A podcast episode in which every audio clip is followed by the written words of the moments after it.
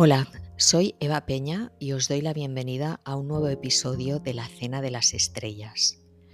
Estamos en el mes de febrero y he decidido publicar este episodio en el que hablo sobre el amor romántico desde una perspectiva espiritual. Es un episodio largo que he ido grabando por partes y que ofrece una visión amplia y coherente que espero que te ayude a orientarte en esta cuestión te voy a desvelar algunas claves para identificar el sentido de las relaciones de pareja y qué hace que solo algunas sean exitosas y fructíferas para el crecimiento de ambos. Lo primero que debes entender es que el universo no te da lo que quieres, sino lo que necesitas para crecer y llegar a ser mejor persona. Para recibir amor has de dar amor, vivir permanentemente con una actitud amorosa hacia todo. Dicho esto, en las relaciones sentimentales, reconocer el amor verdadero no permite conformarse con sucedáneos. Por ello, parece que se resiste ese amor, porque la mente crea expectativas y proyecta en personas que no son las adecuadas. Veremos por qué ocurre esto. ¿Crees que eres especial o único? ¿Crees que al menos lo eres para alguien? Cuando alguien se siente tan especial que cree que nadie más en el universo es o se siente así, seguramente está percibiendo erróneamente. Hoy voy a centrarme en una vertiente de la expresión del amor, que es el amor de pareja. Más tarde daré algunas pistas para entender el amor de pareja desde un prisma más verdadero, más fructífero que os pueda ayudar a aumentar vuestro potencial espiritual. El sentimiento se suele situar en el corazón, a caballo entre el pensamiento y la acción, pero desde mi perspectiva su sustento procede siempre del espíritu. Aunque las personas lo reconozcan por una atracción o simpatía, que puede ser espontánea o progresiva, es necesario hablar de mm, las trampas que nos han contado sobre el amor romántico y cómo nos condicionan, y asimismo cómo es posible que existan tantas relaciones tóxicas y limitantes. Como introducción, comentar que desde aquí siempre recuerdo que debemos vivir desde el amor e insisto en tener esa fuerza bien presente en nuestra vida para estar en conexión permanente con Dios y vivir en esa frecuencia de la divinidad, donde todo fluye y las cosas se producen de la forma más correcta para ti. Huelga decir que el amor es algo inmenso y que debe abarcar a todos los seres que están a tu alrededor. Debes considerar a todo el mundo como si fuera tu amigo cercano, o al menos intentarlo. Con esto me refiero a no juzgar. Aparenta ser algo simple, pero la aplicación de esta enseñanza básica por cada ser humano transformaría totalmente la vida en la Tierra. La compasión, el respeto, el no juicio da frutos inmediatos en forma de armonía y cooperación voluntaria. Parece una utopía, pero yo percibo un cambio de mentalidad, una apertura de muchas personas, a pesar de todos los intentos de sabotaje que podamos constatar. Es importante estar alerta y no dejarse atrapar por los mecanismos que nos empujan a caer en impulsos primarios, como por ejemplo las compras compulsivas o la adicción a comportamientos antinaturales fomentados por las redes sociales o por las aplicaciones. Desde la neurobiología se justifican estos comportamientos en un impulso cerebral, pero somos más que un cerebro. La conciencia es el campo en el que se juega la verdadera partida en estos momentos. Y este podcast se mueve en este terreno, trata de aportar luz sobre aquella parte del ser humano que trasciende al cuerpo, incluido el cerebro. Somos mucho más que cuerpo y mente, y esa parte sutil nuestra, que es poderosísima, lo puede todo. Solo has de despertarla o hacerte consciente de ella. La puedes llamar la voz de la conciencia, pero hay una dimensión espiritual en ti que es sabia y amorosa. Si te conectas a esa parte, no habrá tentación que pueda vencerte, justo porque el amor lo puede todo. Como os he dicho, voy a tratar el amor romántico. Es este aspecto del amor al que mayoritariamente se identifica con el sentimiento. Por amor se cometen aquellos errores y se toman aquellas decisiones que pueden parecer insensatas. Cada uno es responsable de su decisión y por ello siempre existe la posibilidad de enmendar o de deshacer una decisión errónea. La vida es generosa en este sentido siempre nos permite perdonar y perdonarnos. Me parece más honesto siempre el compromiso con uno mismo que entablar relaciones donde la honestidad brilla por su ausencia, o incluso aquellas relaciones que se establecen por motivos ulteriores, por la idea de, algún interés o beneficio oculto que se puede obtener al entablar dicha relación. Evidentemente todo esto está situado en un lugar muy distante del amor, por eso está condenado al fracaso. El mantenerse en esa visión restrictiva del amor ya sea de una relación superficial, de una relación esporádica o bien de las relaciones de pareja basadas en la dependencia emocional, perpetuará el fracaso y dejará esparcida por el mundo la semilla de que el amor es una utopía. Lo que define a una persona es aquello por lo que está dispuesta a luchar una vez que asume responsabilidad sobre su vida. Entendido así, el amor de pareja se convierte en un valor distinto, se convierte en un valor noble. El amor entre dos personas puede ser un poderoso instrumento de crecimiento espiritual, muy por encima del que se pueda realizar de forma individual.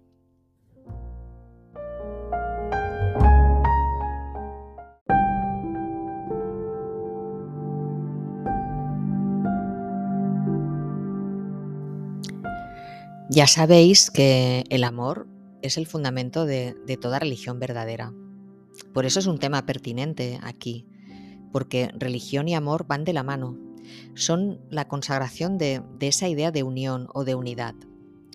No es cuestión baladí que sea el principal mensaje de Jesús, que vino a liberarnos del sueño de miedo y del castigo, con la enseñanza de que amar es tu responsabilidad y por ello está directamente relacionado con tu libertad. Vivir desde el amor es una elección que marcará todas tus relaciones, no solo las personales, también las familiares, laborales y cualquier interacción con otros seres humanos. Es tu elección siempre. Para poder amar has de ser libre. Ahora bien, en las cuestiones del amor romántico existe una alta probabilidad de que estés percibiendo erróneamente. Las relaciones de, de amor romántico, incluso el deseo de tener una, son fuente de conflictos y a menudo expresan las contradicciones entre nuestras partes inconsciente y consciente. Como todo conflicto, puede tener un sentido de crecimiento. El crecimiento ocurre precisamente cuando se borran los bloqueos y se encuentran en ti la coherencia y la ecuanimidad. En el amor también ocurre. El amor es la fuerza creadora más importante y de hecho nuestro propio nacimiento es efecto y fruto del amor. Si entendemos espiritualmente que la vida en este plano tiene el sentido de manifestar y de experimentar el amor, la propia familia es la primera y principal escuela. Es la oportunidad también de aprender cómo practicar el arte de amar. Aún así, existen conflictos dentro de la propia relación amorosa, sea de la naturaleza que sea. Creo que estos conflictos tienen que ver con una falta de libertad o una mala comprensión de esta. La libertad es una idea con resonancias elevadas, divinas. Es nuestro tesoro personal y lo que nos capacita para realizar elecciones morales y escribir la obra de nuestra vida. La libertad es una palabra de frecuencia elevada, de alta vibración. Para ser libre debe ser coherente. Una de las premisas que se trabaja en el desarrollo espiritual es la, de que cuando se bloquean y se nos resiste cualquier objetivo en la vida, es porque no hay coherencia entre nuestra alma y espíritu con el cuerpo. Es, por decirlo en términos más mundanos, como si hubiera una narrativa interna desajustada. Por un lado deseamos una cosa, pero por otro nuestro subconsciente ve objeciones o desea otra cosa distinta. Todos los problemas en la vida proceden de esa incoherencia interna entre nuestro ser profundo y la personalidad. No es que el subconsciente pueda desear por sí mismo, ya que el deseo parte de tu consciente, pero el subconsciente no descansa nunca, ni siquiera cuando duermes puesto que es el banco de datos permanente donde se almacena todo lo que sabemos y lo que hemos vivido desde el principio de nuestro periplo. Por eso transitar el camino espiritual te va a obligar a poner en coherencia tus tres dimensiones básicas, cuerpo, alma y espíritu. En el ejercicio de la libertad opera el libre albedrío, que se ejerce con tu mente consciente. Pero esta mente se nutre de las informaciones de tu subconsciente, que es el almacén de tus memorias, el disco duro de las experiencias. Y ojo, porque no distingue lo bueno de lo malo, y puede generarte resistencia sin que tú te des cuenta. Por lo tanto, hasta que no borremos las contradicciones, no avanzaremos. Creo que este subconsciente puede ser educado y adiestrado para que obedezca a tus valores superiores, que vienen de tu conciencia, es decir, de tu dimensión espiritual. Por ejemplo, antes de entablar una relación sentimental, tal vez tengas miedo a perder autonomía o libertad, o rechazo al compromiso, o incluso aversión al cambio. Esto puede ser de forma consciente o inconsciente si quieres encontrar el amor romántico, todo esto va a impedir que se produzca ese amor en tu vida. A mayor evolución espiritual, más necesidad de coherencia en tu vida. Digamos que, el avance espiritual tiene la contrapartida de una mayor exigencia. Y es lógico porque todo funciona por mérito en el universo. Y ser coherente con unos valores implica siempre renuncias. Aunque la recompensa es siempre mayor si hay una voluntad de crecer, Evidentemente para ser feliz no necesitas el amor romántico, pero para encontrarlo, si es lo que tu alma anhela, es imprescindible que primero te hagas responsable de tu vida, de tus decisiones y de tus acciones pasadas. Limpia y borra adecuadamente tus vínculos pasados. ¿Qué quiero decir con esto? Perdona o pide perdón por los daños que hubieras causado voluntaria o involuntariamente y agradece a las relaciones anteriores en tu vida por lo que te han mostrado sobre ti, contribuyendo a tu transformación interna. Esto es asumir la responsabilidad por tu pasado y empezar desde el presente con un aprendizaje útil para conseguir una relación que merezca la pena. Toda relación o sentimiento que hayas experimentado tiene un sentido evolutivo para ti, pero hay que saber pasar página y cerrar bien cada episodio. Eso es vivir en presente y facilita que el universo pueda expresar tu destino sin obstáculos ni limitaciones. Libérate. Queda libre de ataduras del pasado y asume tu libertad, porque esto es amarte y honrarte. Tu mejor versión es la que aparece cuando te despojas de toda dependencia o limitación. Esa es tu forma original, tu integridad. Solo entonces puedes estar en condiciones de embarcarte en una relación amorosa y que te aparezca una persona también libre y responsable, sanada y dispuesta a establecer un vínculo sin dependencias. Así que lo que abre la puerta al amor es tu libertad, es el compromiso contigo. De este modo podrás estar en la frecuencia de otro ser que esté en libertad y dispuesta a ponerla al servicio de un objetivo común contigo. Esto es lo único por lo que merece la pena embarcarse en una relación amorosa. Es un punto de vista que implica de alguna forma santificar la relación. Visto así, eh, creo que el amor de pareja tiene una, vertiente religiosa porque todo lo que no sea una relación fundamentada en, esta visión santa sería un sucedáneo del amor. Evidentemente la relación de pareja no es una experiencia necesaria para llevar una vida plena. Creo que todos y cada uno de nosotros nos sobramos y bastamos para conducir una vida feliz y realizarnos sin pareja. Somos completos y perfectos tal como somos. Tal como Dios te ha creado ya estás completo o ya estás completa. Pero es interesante la idea de una pareja espiritual eh, formada por dos personas decididas a vivir desde, desde su ser y sin contradicciones. Para encontrar el amor o, o incluso si aspiras a encontrar el gran amor en tu vida, primero han de ocurrir una serie de cosas en tu mundo interior. El no haber hecho este trabajo previo explica por qué hay tantas relaciones tóxicas y tantos dramas de dependencia en este universo de las relaciones sentimentales. Veremos cómo superar estas situaciones o utilizarlas a favor del crecimiento. ¿Realmente hay personas tóxicas? Pues bueno, objetivamente yo no lo creo. Creo que cada persona está en su propio proceso evolutivo. Es fruto de sus circunstancias, de su educación, de su pasado, de sus memorias. Por eso no todos resonamos con todos en ciertos momentos. Desde mi punto de vista, una persona dañina para ti es alguien que te aleja del Creador, o sea, de la noción del amor universal, alguien que te aleja de tu verdadero propósito alguien que es capaz incluso de hacer aflorar lo peor en ti, sea miedo, sea inseguridad, sea falsedad, sea desconfianza, etc. No obstante, esto incluso tiene un fin transformador. Cuando ocurren estas cosas, finalmente dejan un aprendizaje que tal vez necesites experimentar. Otra cosa bien distinta es que esto sea recomendable para ti o que sea deseable entablar una relación con alguien que te provoque todo esto. Honestamente no es deseable. Lo recomendable es que busques luz y que estés muy alerta a las señales a la hora de elegir. Tú has de decidir si te limitas por propia voluntad, porque aquí estamos para evolucionar y madurar.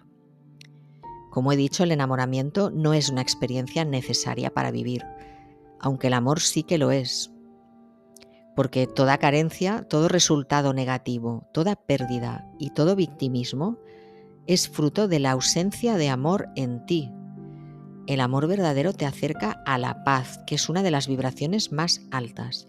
No lo olvides, cuando vibras alto es mucho más difícil que te atenacen las energías densas o de baja frecuencia, las que causan miedo, tristeza, inseguridad o ira. La mejor receta es asegurarse de vivir en amor y agradecimiento constante, tengas o no pareja. Asimismo, el amor tiene una especial relación con los principios universales de la vibración y de la polaridad. La vibración implica que nada está en reposo. La polaridad que los pares de opuestos son idénticos en naturaleza. La ley de la vibración es la que indica que las ondas y partículas que componen todo lo que existe, incluido tú, están en constante movimiento. El amor se manifiesta en forma de movimiento interno en nosotros. Desde el corazón alcanza a la mente. Los sentimientos generan su propia vibración y ésta genera pensamientos de determinada frecuencia. Todo sentimiento amoroso lleva acompañada sus vibraciones. El verdadero amor generará vibraciones armónicas y equilibradas. Un amor auténtico permitirá que las energías de las dos personas se vayan armonizando y equilibrando. Ello nos lleva al segundo principio relacionado con el amor, el de la polaridad, que trata del equilibrio de los opuestos. El amor se mueve entre la mente y el corazón, y la misión de la polaridad es asegurar un equilibrio perfecto. Por ejemplo, cuando hay palabras negativas o pensamientos negativos, la polaridad las neutraliza y armoniza en palabras o pensamientos positivos. Cuanto más armoniosa es la pareja, más activos el principio de polaridad y también el de vibración. El corazón armoniza el alma. Y es imperante que una relación de pareja se establezca entre las almas, nunca en el plano del pensamiento o de la pura atracción física. Cuando entablas una relación sentimental, fíjate desde dónde se produce la conexión. Si es solo desde lo físico o si procede del alma. Solo desde el alma será una relación libre. Es muy importante entender la relación entre la libertad y el amor romántico. La libertad es un concepto al que yo soy muy sensible. Implica elegir respetar el pacto que estableces contigo y en este caso con otra persona es un pacto que adquiere el valor de lo sagrado por la libertad. Eres libre cuando respondes a este pacto y no lo quiebras. Eh, el pacto de la relación amorosa tiene que fundamentarse en la libre voluntad de ambas partes. No se puede condicionar a la otra persona y por ello el mutuo acuerdo, incluso energético, es fundamental. Cuanto más libre y consciente sea cada miembro de la pareja, más sólido y bendito será el pacto.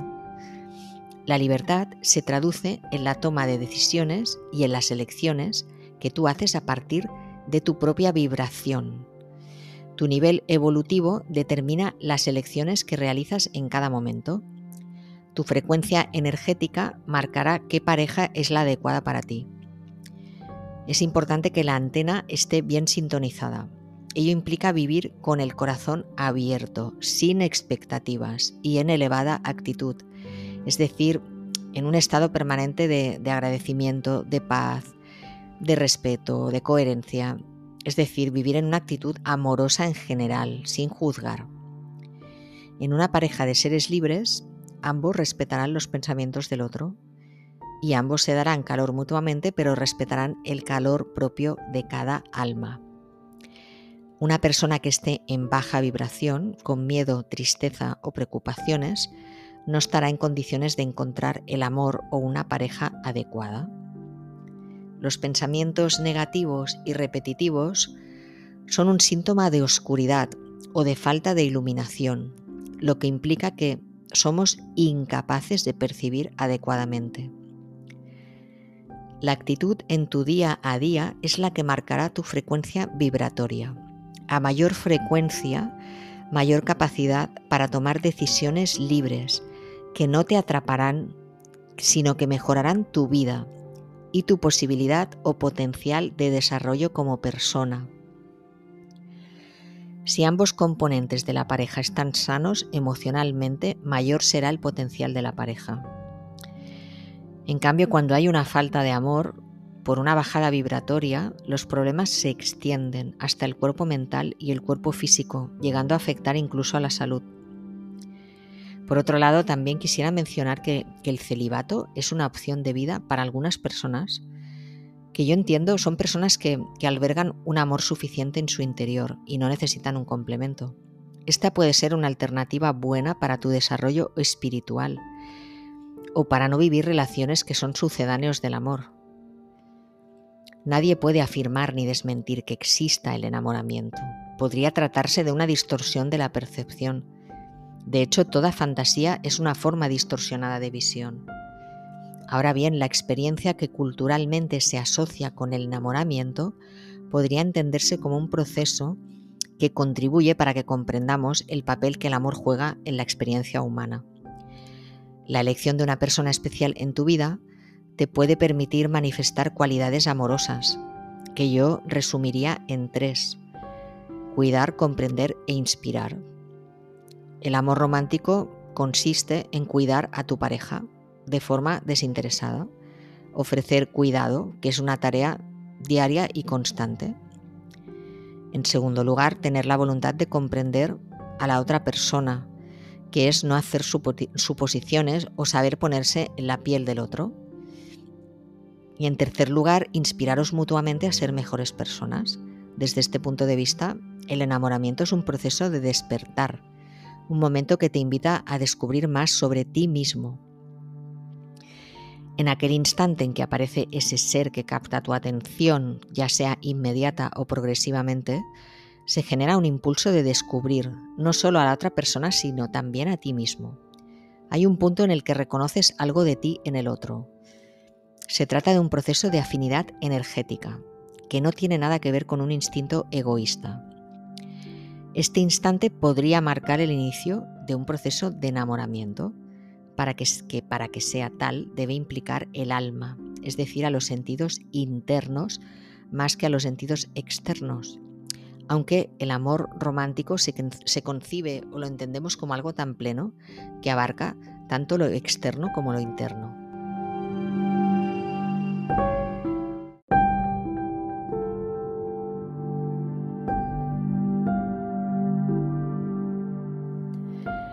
Hay personas que fabrican su propia identidad a partir del amor romántico. Este tipo de relaciones conllevan una toxicidad y generan dependencia y apego que son lo contrario al amor. Sería deseable evitarlas y hay que poner conciencia en ello. Ahora bien, si existen las relaciones amorosas espirituales, ¿cómo reconocerlas? Bien, espiritualmente sabemos que cualquier concepto que no sea amor es una restricción y que el principio subyacente al amor es la expresión honesta de un compromiso desinteresado. Esta sería una guía de vida anclada en el valor de la, responsabilidad compartida, lo cual señala la elección de rechazar lo alternativo. Esto, este tipo, este tipo de decisión, el rechazar lo alternativo, es lo que te dirá lo valioso que es para ti ese amor en concreto. El enamoramiento es un concepto discutible, evidentemente es imposible de definir de forma universal. Podría tratarse de una distorsión de la percepción y para muchas personas se fundamenta más en un impulso físico. En otras se convierte en la proyección que genera dependencia y apego. Esta experiencia puede contribuir a comprender el papel del amor, incluso como trascendencia de la polaridad, porque la realidad polar se supera cuando se transforma en unidad. Dado que el amor es una expresión de la conciencia y asumiendo que la polaridad implica transformación, mediante la unidad de lo masculino y lo femenino, la energía amorosa concluye la unidad de los polos opuestos. Esta idea procede de la hierogamia, que es un concepto teológico, más allá del platonismo y del hermetismo. Literalmente significa el matrimonio sagrado y consagra el triunfo de la unión entre opuestos. Para Jung es un símbolo fundamental de la transformación. El ejemplo clásico es la boda de Zeus y Hera, pero en Oriente también representa la unión de la sabiduría con el amor, que une el conocimiento que aporta la vía masculina con la sabiduría intuitiva que aporta la vía femenina. Es otra forma de, de unir polaridades. Ahora bien, el amor no hay que racionalizarlo, simplemente saber qué implicaciones puede tener el formar una relación sentimental, que, tiene un componente espiritual siempre. De hecho, las relaciones de pareja tienen sentido en tu evolución espiritual y pueden ser más o menos decisivas en función de toda tu trayectoria, como todos los aconteceres de la vida. Cuando un ser humano despierta al ser superior que tiene en sí, es cuando puede y decide vivir de acuerdo con su destino.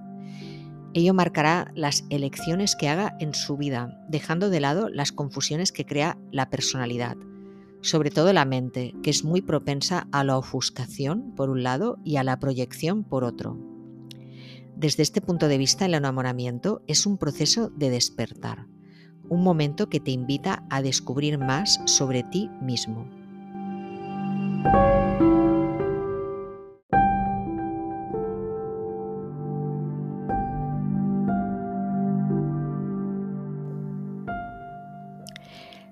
En aquel instante en que aparece ese ser que capta tu atención de forma inmediata o progresivamente, se va generando el impulso de descubrir. Como he dicho, reconoces algo de ti en el otro. se trata de un proceso de afinidad energética. La chispa del amor sale desde dentro del corazón, se activa internamente y no desde fuera.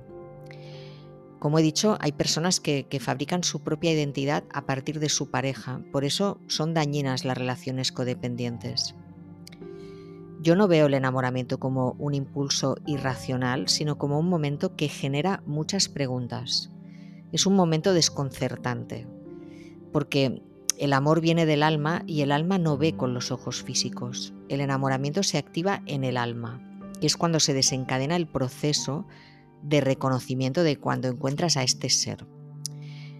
Y ahí percibes em, esa fuerza desconocida. También depende de, cómo esté tu estado, tu estado vibratorio y tu sensibilidad. Asumir este reconocimiento requiere mucha madurez y también hay una parte de voluntad, porque debe haber una disposición en ti a soltar lo que ya estás listo para soltar, a entregar como lo, que estás en disposición de entregar de tu pasado. Y es, una apuesta muy valiente, como todo lo que tiene valor. De hecho, lo que define a una persona es aquello por lo que está dispuesto a luchar. Así que, eh, visto, visto desde este punto de vista, el amor entre dos personas puede ser sin duda un poderoso instrumento de, crecimiento espiritual, muy por encima del que se pueda realizar de forma individual. Lo digo en el sentido ¿no? del soltar, del entregar, de las renuncias. El compromiso amoroso y desinteresado regala una guía de vida anclada en ese valor de la responsabilidad, que, es, rechazar lo alternativo, lo que estás dispuesto a mantener al final define el valor que le estás dando a ese proceso de enamoramiento. Hay un libro de, Francesco Alberoni que, que define el enamoramiento como un estado naciente, como el acontecimiento que señala el inicio de un movimiento de dos. Dice textualmente que es una fuerza avasalladora y singular que guarda semejanza con las que mueven el mundo. Bueno, esta idea a mí me parece discutible, pero Alberoni insiste en comparar las revoluciones que ha habido en la historia con el proceso de creatividad, entusiasmo y fe que despierta el enamoramiento. A mí personalmente no es una tesis, una tesis que me interpele del todo. Mm, y no porque no creo que el sentido del amor sea desencadenar una revolución. Yo más bien veo que el sentido del amor es sanador. Eh, el amor cura, incluso eleva la frecuencia de tu organismo. Así que literalmente se puede decir que el amor te acerca a lo divino, a lo divino, te armoniza. Lo que sí veo de revolucionario en el amor es que una vez que entra en ti, se expande en todas las direcciones desde tu corazón. En este sentido es verdad que es un motor de cambio. Cierto es que como ser humano no necesitas enamorarte de, otro ser para vivir desde el amor y amando la vida y, todos, todos los que forman parte de tu vida, ¿no? aunque desde el punto de vista de experimentar las cualidades amorosas y compasivas que implica o que trae la unión de los opuestos, como comprensión del polo opuesto, creo que el amor de pareja es una experiencia muy enriquecedora. Hay presencia de fuerza en el amor, hay un impulso de luchar por la supervivencia del vínculo. En este sentido, el amor de pareja es una oportunidad de que se manifieste en tus aspectos de guerrero o de guerrera en el sentido positivo. Como he dicho, lo que te define es aquello por lo que estás dispuesto a luchar. Entendido así, el amor de pareja incluye aspectos como el empoderamiento personal, el aprendizaje de la humildad, el altruismo, la empatía, la apertura al descubrimiento, el relacionarte con el mundo de una forma como más rica, más, más amplia, de compartir formas de expresar incluso el amor a Dios, no lo sé, incluso de, aprender a confiar o, de creer en la esperanza, o de creer que hay algo más grande por lo que merece la pena luchar. Así que en este sentido el amor entre dos personas es un instrumento muy poderoso para el crecimiento espiritual.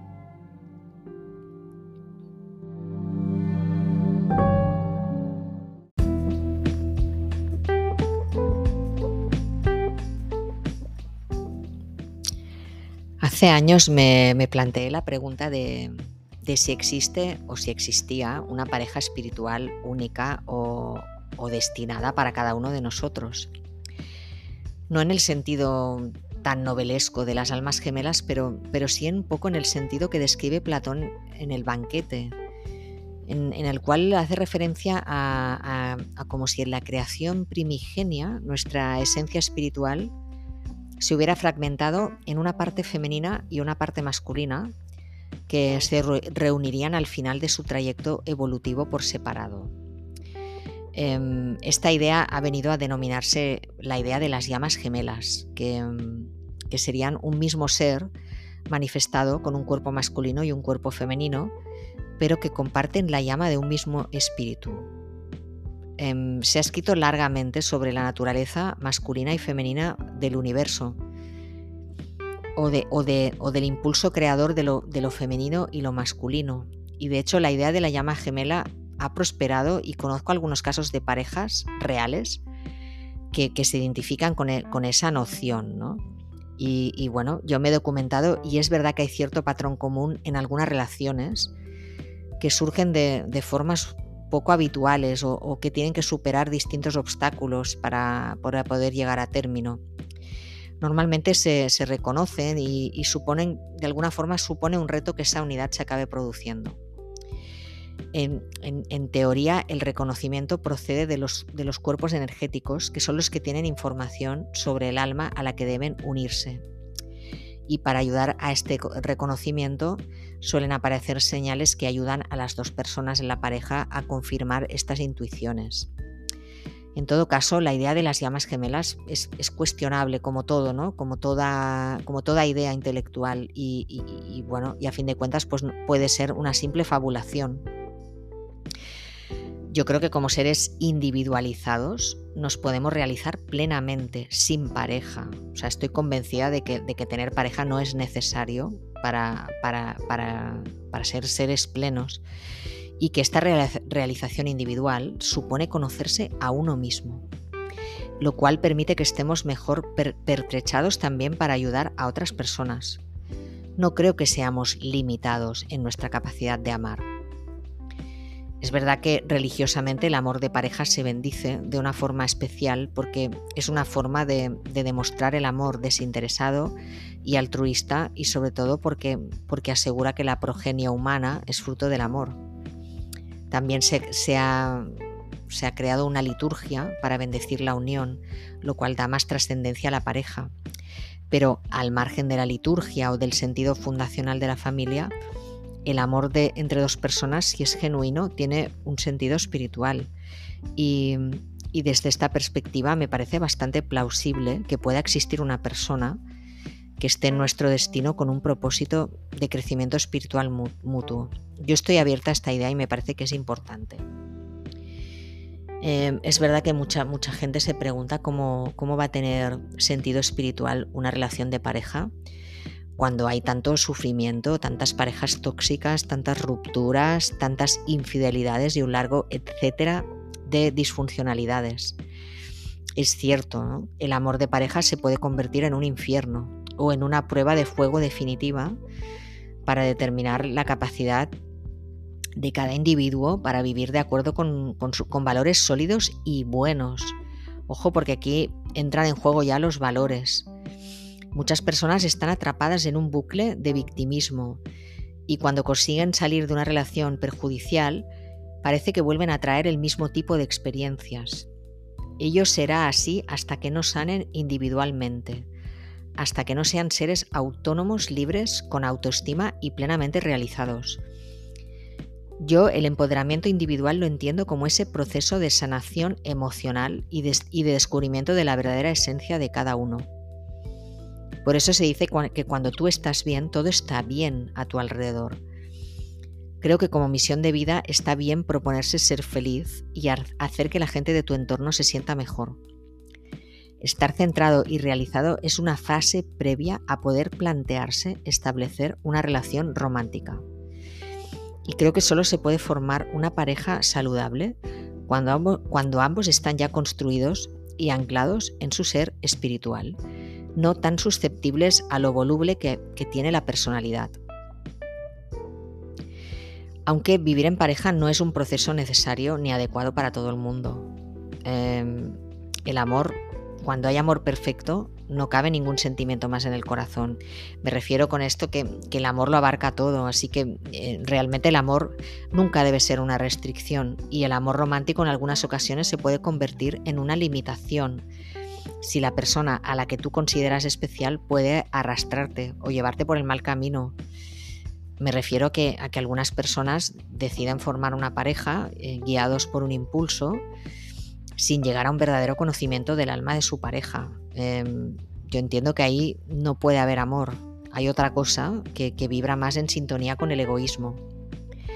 Normalmente se forman parejas asumiendo que se sabe cómo es la otra persona y, a veces incluso peor, se forman parejas porque, porque es lo que marca la presión social o el entorno, incluso por una baja autoestima, por poca autovaloración.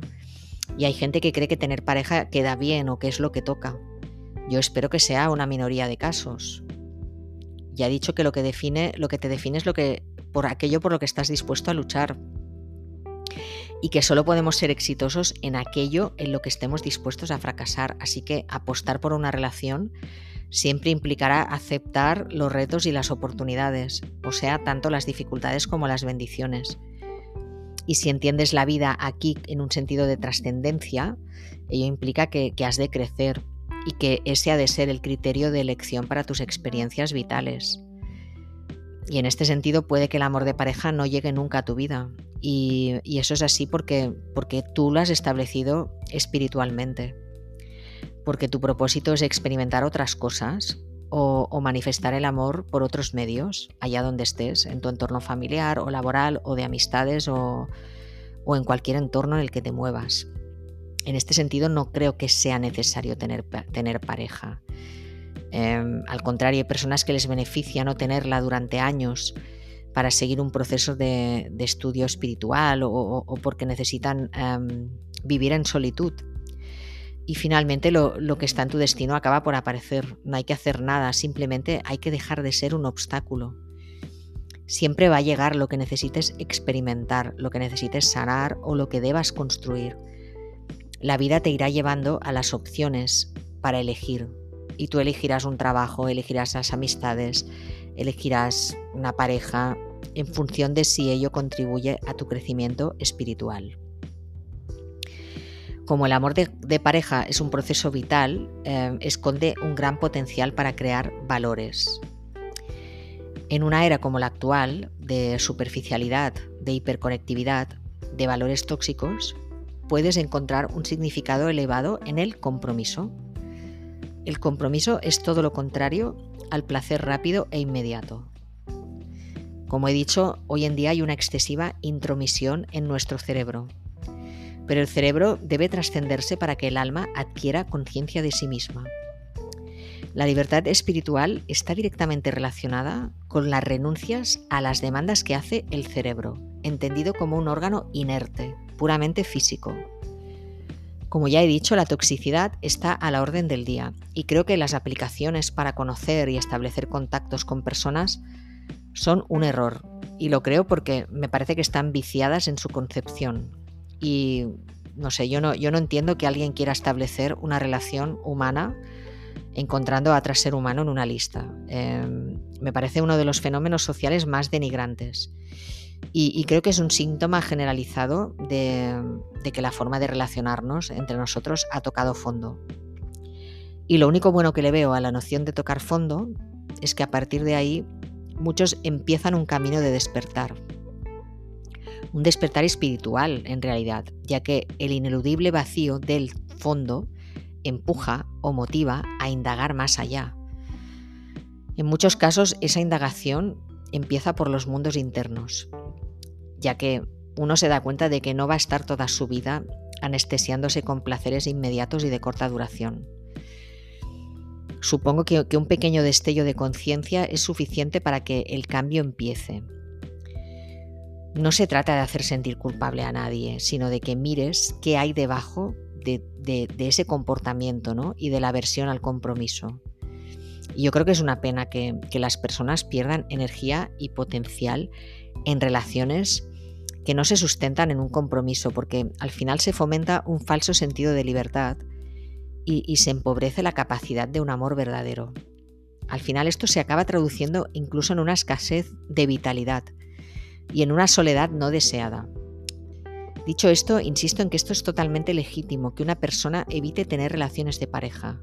De hecho, se puede vivir la mayor parte de la vida sin pareja, cultivar la solitud y enriquecer tu vida espiritual, reforzando, por ejemplo, los lazos de amor y de amistad con otras personas con la familia. Es un proceso interesante de autoconocimiento el pasar largas etapas en solitud. Así que el rehuir o evitar formar una pareja lo entiendo desde ese prisma del desarrollo de la libertad personal. Y esto me parece mucho más saludable que entablar relaciones donde la honestidad brilla por su ausencia. O, como he dicho, las, relaciones que se establecen por motivos ulteriores, por algún interés o beneficio oculto. Todo ello está condenado al fracaso desde el punto de vista espiritual. El mantenerse en la idea del amor superficial o de las relaciones esporádicas o bien de las relaciones de pareja, de pareja basadas en la dependencia emocional siempre deja esparcida por el mundo la semilla del fracaso, de que el amor es utópico. Y realmente estas actitudes están enturbiando todo lo bello y puro que el amor en su esencia tiene. Ahora bien, cierto es, como he dicho, que nadie debe estar atrapado en una relación que le genera infelicidad. Por ello, en algunas culturas el amor romántico se considera un impedimento y se opta por matrimonios pactados, normalmente por razones económicas o de intereses familiares. Esta, esta, noción o esta práctica suele ser rechazada por la cultura popular occidental contemporánea Y yo creo que sobre todo esto es porque la literatura y el cine están plagadas de historias que generan como un torrente de emociones que, elevan a las estrellas de la ensoñación a los espectadores y a los lectores. Son muy comunes las descripciones del proceso de enamorarse como, como, una, como una, reacción de, elementos químicos que, que afectan a ciertas partes del cerebro y generan una alta sensación de bienestar efímero. Y este bienestar efímero, incluso en, las novelas románticas, desencadena tantos problemas como un bienestar momentáneo, ya que los altibajos y la confusión son, son los efectos secundarios de todo este proceso físico-químico a que es sometido el cuerpo cuando queremos enamorarnos. Y, por ello hay personas que viven el enamoramiento de una forma bastante enfermiza. Este tipo de enamoramiento está ampliamente representado en la ficción. Por ejemplo, en, los impulsos destructivos que narra Shakespeare en Romeo y Julieta, o en el área de Puccino o Mio Babino Caro, que inducen al suicidio por el amor no correspondido. Hay otras novelas, en cambio, como Orgullo y Prejuicio de Jane Austen, donde, donde nos regala una visión más espiritualizada del amor romántico, porque se percibe que entre, que entre ambos protagonistas hay un reconocimiento de algo en la otra persona que tiene que complementarse el orgullo de Darcy debe sanarse para que el amor fructifique y las dudas de Elizabeth bloquean que se produzca la conexión. Pero acaba ocurriendo porque hay una fuerza que actúa mucho más allá de sus pequeñas voluntades, aunque sus mentes se empeñen en sabotear su propia historia. Así que, hay personas que consiguen establecer esas relaciones de crecimiento mutuo y cuya, cuyo inicio se produjo con esa conexión espiritual. Desde luego no me refiero a las parejas que han formado relaciones patológicas. Y ya, ya he dicho que por patológica me refiero a esas relaciones en las que hay algún tipo de dependencia, en que una de las partes se siente con derechos por encima de la otra. O las parejas con patrones establecidos de dominación, de culpa o de baja autoestima de alguna de las partes. Hay infinidad de patrones tóxicos y ahora no voy a ahondar en ellos. Hay muchas relaciones de pareja que son problemáticas porque debilitan a sus componentes y los arrastran hacia niveles más bajos de conciencia y de realización. Y hay que despertar ante esta circunstancia. Aunque a fin de cuentas todo responde a un fin. Y de hecho hay una ley metafísica que, asegura que siempre estamos en el lugar correcto, en el momento adecuado, para los fines evolutivos o para la tarea que debemos realizar en esta vida. Visto desde este prisma, las personas que están en una pareja tóxica o que son infelices es porque tienen que vivir esa experiencia como un reto. Y así la pareja mm, se establece como, como una oportunidad para, para sanar algo en ellas. Digamos que la relación se convierte en un medio de transformación. Mm, desde mi punto de vista, lo más adecuado o lo que da sentido a formar una pareja sentimental, sentimental o a establecer una relación romántica es que esta unión ofrezca la posibilidad de establecer una, una cooperación orientada a un crecimiento mayor del que se pueda realizar individualmente. Aunque todo conduce a crecer en esta vida hasta lo que nos hace sufrir. Aunque es cierto que cuando dos personas ya están en su proceso de crecer, se encuentran en una posición más idónea para establecer un vínculo adecuado y armonioso, en el cual debe quedar establecido el límite de ambos. Esto significa definir el círculo en el que ambos van a compartir y el sentido profundo de la relación. De hecho, una relación de amor verdadero y desinteresado mm, siempre aumentará tu autoconocimiento y te debe hacer mejor persona. Formar una pareja es asumir que cedes una parte de tu autonomía para compartir. En el otro extremo, la pareja tóxica eh, también tiene una, una perspectiva espiritual de crecimiento, aunque en un nivel mucho más pobre. Yo espero que no sea tu caso, pero si estás en una pareja disfuncional y sientes que estás atrapada o atrapado, la, única manera de afrontarlo eh, es ver la, situación como una oportunidad para aprender a establecer límites sólidos, para perder los miedos y saber ceder, empatizar y para aprender que a lo mejor tu pareja puede tener valores importantes que debes respetar. Y, creo que el respeto mutuo es, un logro para tu alma y que es una oportunidad de crecimiento para los dos. Es el sentido que le veo a este tipo de parejas conflictivas. Em, a veces hay parejas que, que, no son compatibles en sus personalidades y temperamentos, pero que aún así son capaces de adquirir un compromiso de vida en común que les lleva a hacer algún sacrificio o muchos sacrificios por la otra persona. Unos sacrificios que se entienden como actos de amor.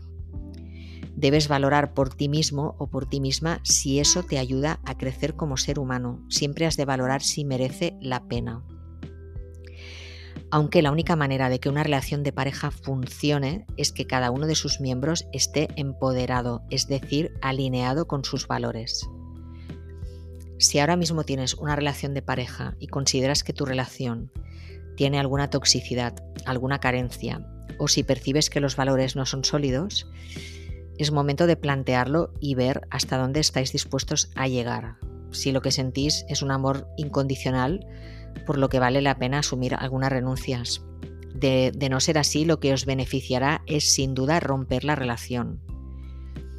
Recuerda que no tienes que estar de acuerdo en todo, pero tiene que existir suficiente confianza como para poder hablar absolutamente de todo, incluso de aquello que, hace sentir mal al otro.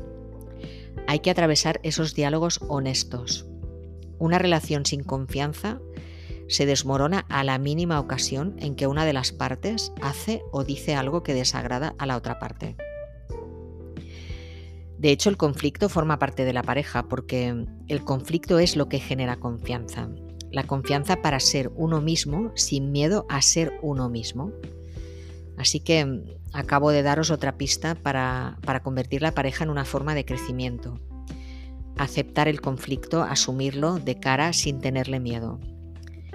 Esta es la forma de honrar tu singularidad, porque ser genuina, auténtica, estando tú sola es fácil, pero honrarla compartiendo tu vida con alguien tiene más mérito.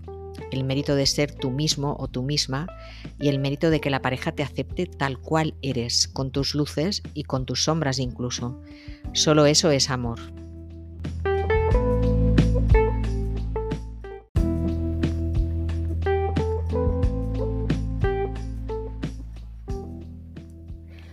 La confianza es el ingrediente clave en cualquier relación de manera que ello conduce a una colaboración. Em, como he dicho, una, relación sana se basa en los, en los límites. Recuerda el círculo del que te hablé anteriormente. Em, de hecho, la ausencia de límites es la causa de conflicto en la mayoría de las relaciones que solemos denominar tóxicas. La relación sana se basa en un campo abierto, compartido, para dar y recibir mutuamente cuando cada una de las partes quiera de forma libre. Es decir, que cada uno es responsable de estar sano por sí mismo, de ser fiel a sus propios valores, de, resolver sus propios problemas y de realizar su propio proceso interno. En esta relación que será sana, cada uno de los dos respetará los valores del otro y no se inmiscuirá en ellos y sobre todo cada uno será responsable de sus propios problemas. Pero en ese círculo común de cooperación, si ambos lo deciden, podrán ayudarse para resolver los problemas y para fomentar valores comunes. En cambio, la relación disfuncional es todo lo opuesto, es aquella en la que no hay límites y las dos partes se contaminan mutuamente con sus respectivos problemas y suciedades internas. Es bastante habitual en estos casos que uno de los dos adopte el papel de salvador y el otro de víctima. Hay parejas en las que uno adopta el control sobre el otro, o aquellas en las que un miembro se siente con derecho a decidir sobre la vida o los valores del otro. Estas relaciones serán siempre débiles, ya que tienden a la falsedad. La comunicación será cada vez más falsa y ficticia, se ocultarán información para evadir situaciones incómodas. Evidentemente, tener una pareja así es innecesario, es absurdo y totalmente dañino. Incluso puede perjudicar al progreso espiritual. Este tipo de relaciones debe terminar inmediatamente, antes de que el daño sea irreversible. sobre todo cuando esos roles están anclados en las personas. Cuando en una pareja se observan estos roles, cuando hay dependencia, la pareja ya no es sana y no hay que mantenerla con vida. A pesar de que todas las experiencias que vivimos son un instrumento de, desarrollo, ¿eh? pero hay personas que, son incapaces de darse cuenta. Lo, lo correcto es reexaminar los valores y descubrir al final qué vida estás viviendo, si es una vida auténtica o profunda o si es una vida superflua. Y de hecho a menudo el origen de las indagaciones espirituales viene de ahí. Cada ser humano necesita reconectar con su esencia, necesita confiar en sí mismo. Y el hecho de confiar en otra persona puede servir para reforzar la fe en sí mismo. La confianza es un valor que hoy debería estar en su apogeo, pero la forma de vivir dominante en el mundo invita a todo lo contrario, a la desconfianza, porque además nos han educado de una forma en que la honestidad y la sinceridad se consideran valores peligrosos sobre todo en la interacción social y la base de ello es el miedo a ser rechazado. Eh, básicamente las personas tienen miedo al rechazo por ser como son, no solo en el ámbito de las relaciones románticas, en todo tipo de relaciones, incluso las laborales.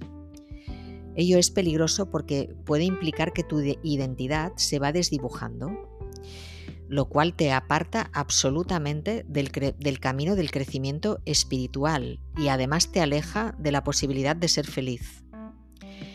Aquellos que se deciden a indagar en los caminos espirituales descubren rápidamente que la vida humana tiene verdadero valor solo cuando se comprende desde una visión amplia. Ahí es donde el amor entra en juego con fuerza y por ello creo que merece la pena darle una oportunidad. El amor aparece siempre cuando se ahonda en el alma. Según los propios artistas románticos del siglo XVIII, además del amor romántico de pareja, el conocimiento del amor divino contribuye a la verdadera práctica del amor en esta vida, la del mundo sensible. Previamente Shakespeare ya nos había advertido de lo engañoso del amor romántico, y para ello dejó escrito con todo detalle los efectos nocivos del amor eh, pasional.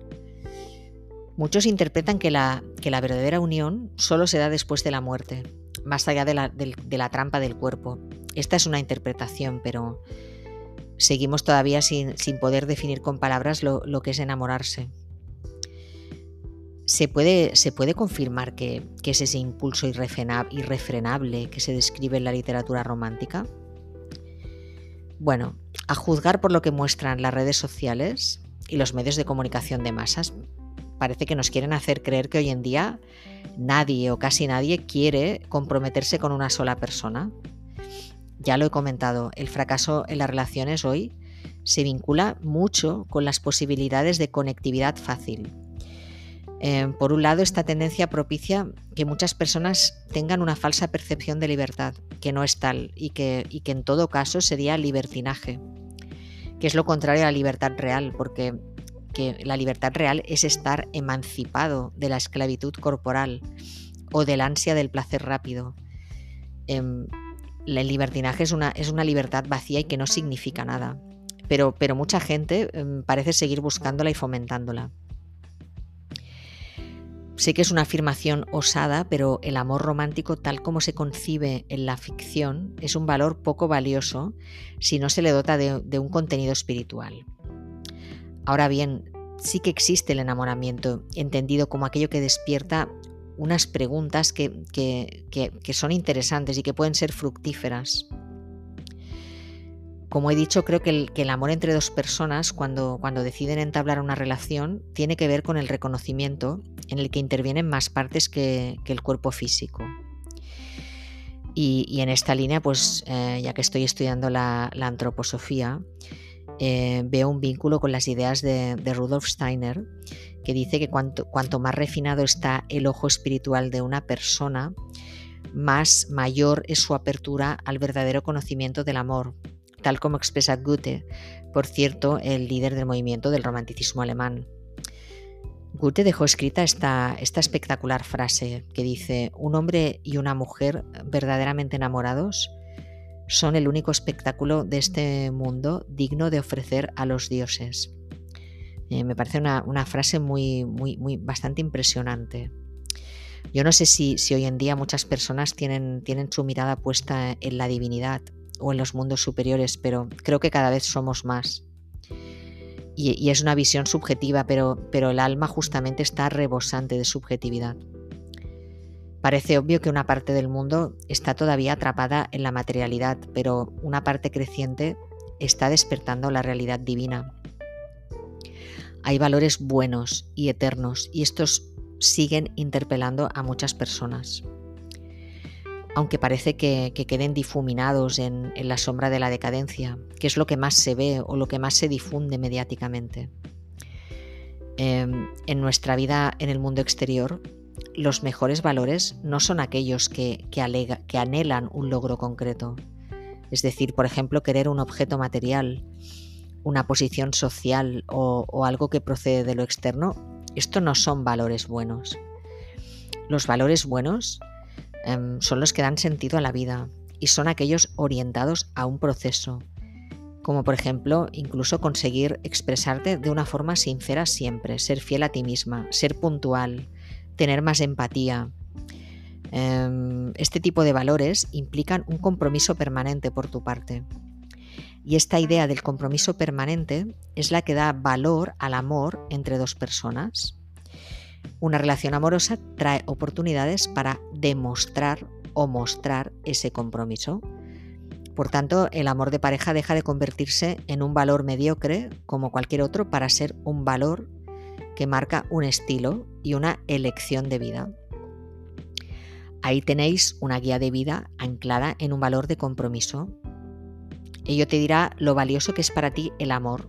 El dolor que estés dispuesto a mantener define el valor que le das a ese proceso de la pareja.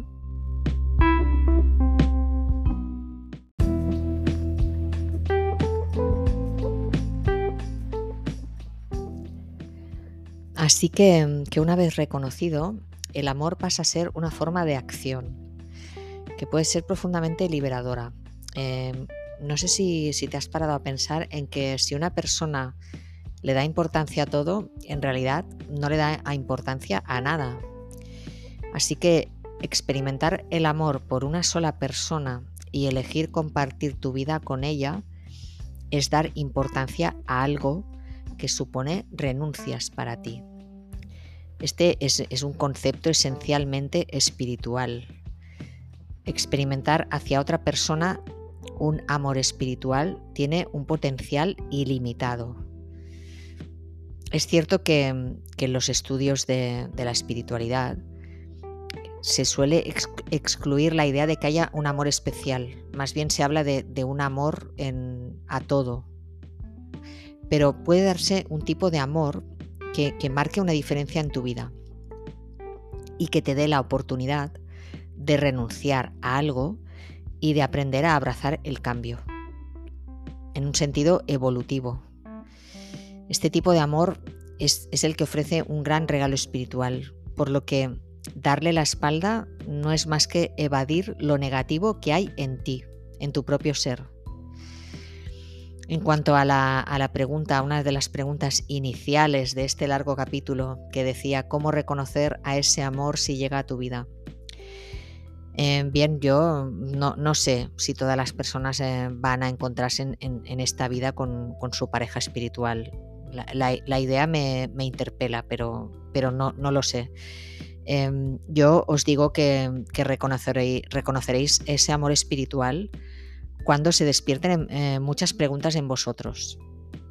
Em, voy a recurrir a Goethe otra vez porque, porque es muy atinado en esto, em, además de, antroposófico, ¿no? Pero dice que, que para conocer nuestra esencia observamos la relación con lo que nos rodea y que, esto queda demostrado mediante la teoría de, los tres elementos con los que vemos el mundo. Primero es, lo que percibimos por los sentidos, algo que vemos, que tocamos, que tiene un sabor. Em, segundo, las impresiones que ejerce en nosotros aquello que percibimos por los sentidos, que puede ser agrado o desagrado, el que algo o alguien nos guste o que nos parezca útil o perjudicial. Y tercero, los conocimientos que adquirimos de todo aquello que percibimos, como seres que somos ecuánimes y divinos.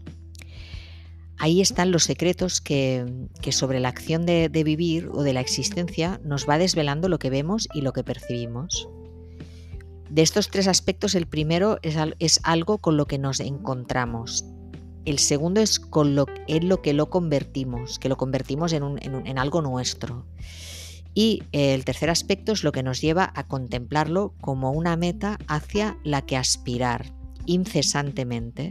Así que el mundo se te va manifestando de una forma triple. Em, él dice que el reconocimiento de, la realidad del mundo permanece y que es algo que se te revela, que no depende de tu existencia, que va más allá de ti. Tu sentimiento de gozo permanece en ti. Las leyes que rigen el mundo, la esencia de las flores, están fuera de ti. Pero que hay algo que está por encima de todos estos, de estos dos hechos. Goethe vincula esta triple manera em, en nuestra forma de ver el mundo y eh, la relaciona con los tres aspectos que son el cuerpo, el alma y el espíritu. Y el espíritu nos da la visión espiritual, que es nuestra parte divina. Yo creo que el verdadero amor sin duda tiene que ver con esa visión espiritual y que consiste en captar la esencia de la otra persona y sentir lo que hay en ella que forma parte de ti o algo que compartís. Que, yo no sé si es una llama o, es un destino, o sea, esto lo desconozco por completo. Yo creo que el cuerpo, tu cuerpo y el cuerpo de la otra persona está, estáis emparentados con el mundo material, el mundo de las cosas, con el entorno que os rodea que las sustancias del mundo exterior constituyen vuestros cuerpos, que las energías del mundo exterior actúan sobre vosotros.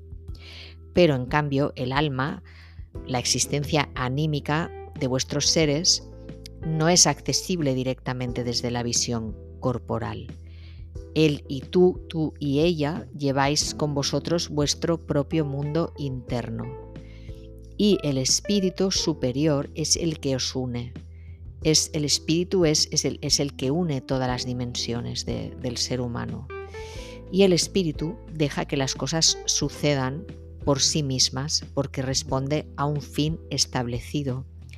El espíritu responde a un fin que viene de los mundos superiores, viene de Dios. Para aceptar ese fin establecido, has de adquirir conciencia de ese mundo espiritual. Por ejemplo, según los antropósofos, esto se logrará mediante el recto pensar o el pensar correcto. Es un punto, es un punto que podría ser controvertido o delicado. Yo esto lo entiendo asumiendo que el pensar está siempre al servicio del espíritu, al servicio del bien superior y que de forma racional puedes establecer la coherencia de tus objetivos, eh, bueno, esto es muy, muy aristotélico, incluso muy, muy en la línea de, Santo Tomás de Aquino, ¿no? de, la, forma racional de, establecer el conocimiento de, lo superior. Y en este caso concreto de, la relación de pareja, establecer si, si tu pareja y tú miráis en la misma dirección. Esto solamente se puede reconocer mediante un análisis racional, Em, es decir, desarrollando pensamientos que, trasciendan la experiencia inmediata. Por otra parte, Steiner dice que, si queremos comprender el espíritu de un hombre, hemos de saber dos cosas sobre él. Primero, en qué medida se le ha revelado lo eterno.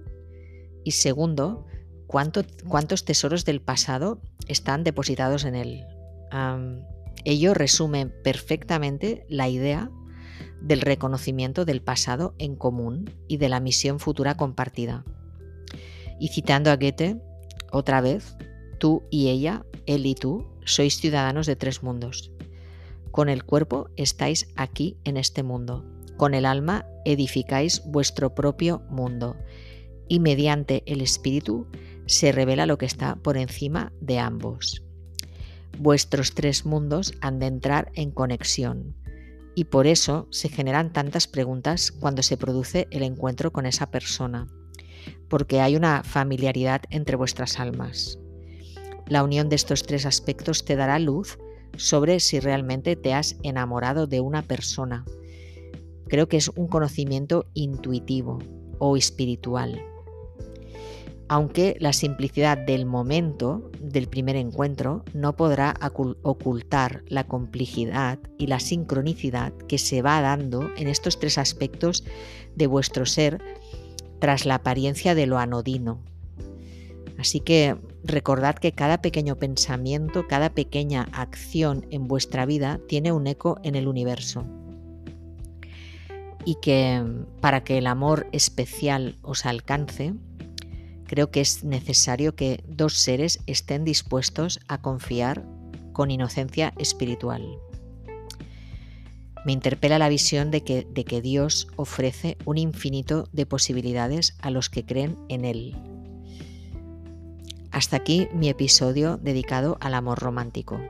Una vez más os recuerdo, vivid la vida desde el amor a todo cuanto existe y a la conciencia divina en vosotros. Os deseo libertad, amor, gratitud, felicidad y paz más allá de toda comprensión. Hasta la próxima. Gracias.